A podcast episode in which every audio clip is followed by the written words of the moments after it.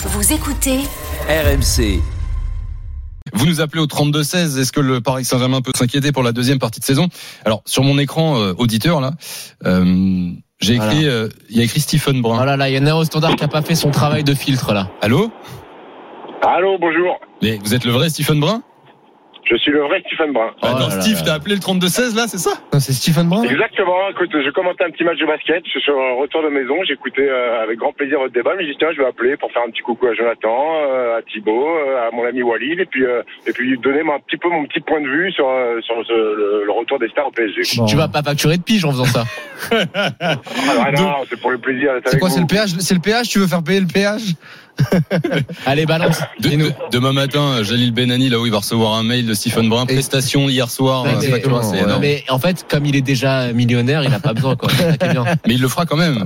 Bon bah Stephen, on, Stephen Brun dans l'after, on aime ça. bah, on est, on est Alors très ça, content de on n'est pas t'accueillir. sûr, on en est Ah, pas si, encore moi. sûr. Bah moi, attendez, j'aime ça. attendons de voir ce qu'il a à dire. Stephen. Qu'est-ce Le- qu'on pense Non, de ce non. débat? Je le vois plus sur les terrains de paddle, donc j'ai j'ai envie de l'avoir. J'ai j'ai envie de l'avoir dans mon casque quand même.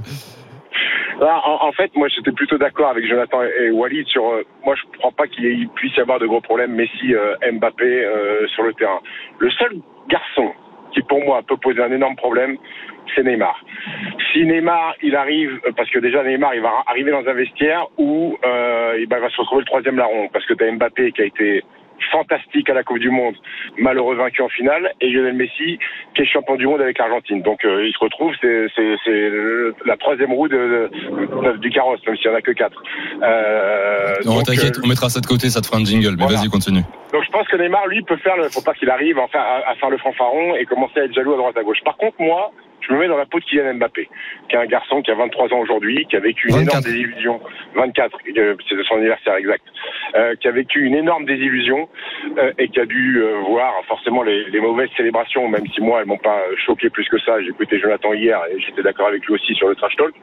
Euh, Est-ce qu'il va s'asseoir à côté de Lionel Messi et lui dire Lionel, j'aimerais avoir des explications sur ce que vous avez fait Ah euh, oui. en Argentine. Mm. Est-ce que, est-ce que vous m'avez chambré? Est-ce qu'il va être capable de le faire ou il va mettre ça de côté et passer à autre chose? Ça, c'est une vraie question pour moi. T'en penses quoi, toi? Tu penses qu'il va faire quoi? Moi, je pense qu'il va. Moi, j'aimerais qu'il lui demande des explications, mais pas pas pas des explications sur on va s'embrouiller, sur pourquoi euh, Martinez a fait ça, pourquoi toi t'es à côté et il t'a pas calmé le jeu. Euh, j'aimerais bien que Messi Et lui, lui donne des Steve, réponses. Steve, connaissant la personnalité de Messi, tu penses que si ça se passe, Messi va lui dire quoi?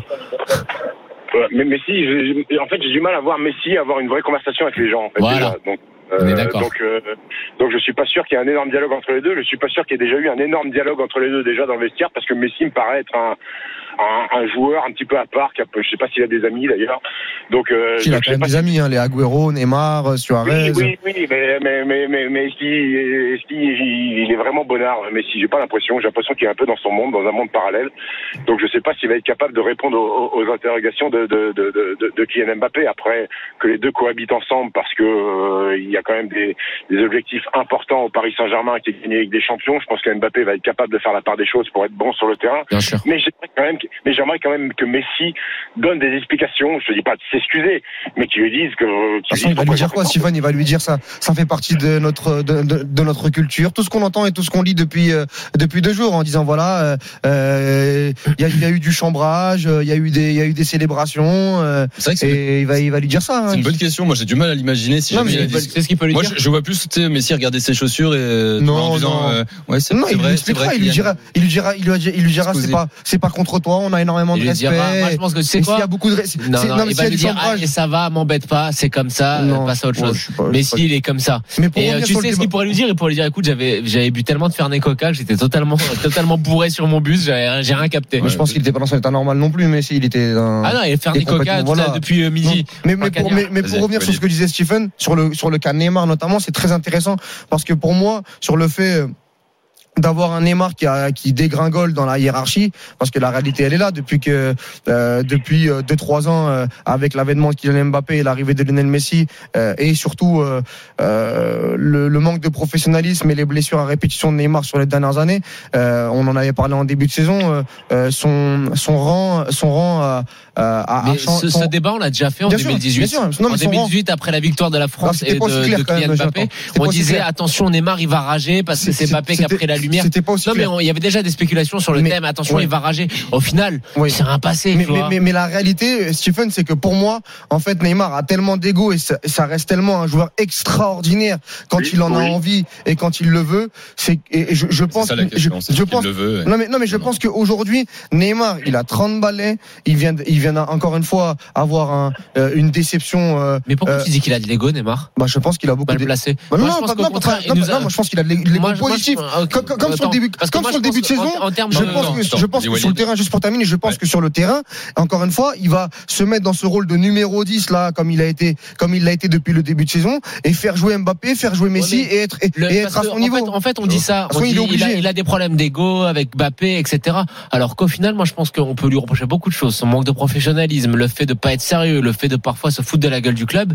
Mais j'ai l'impression qu'il est plutôt bonnard dans le vestiaire, Neymar. Au final, Euh, contrairement à ce qu'on dit. ouais. Stephen, tu veux rajouter quelque chose? On a pas mal d'appels au 32-16.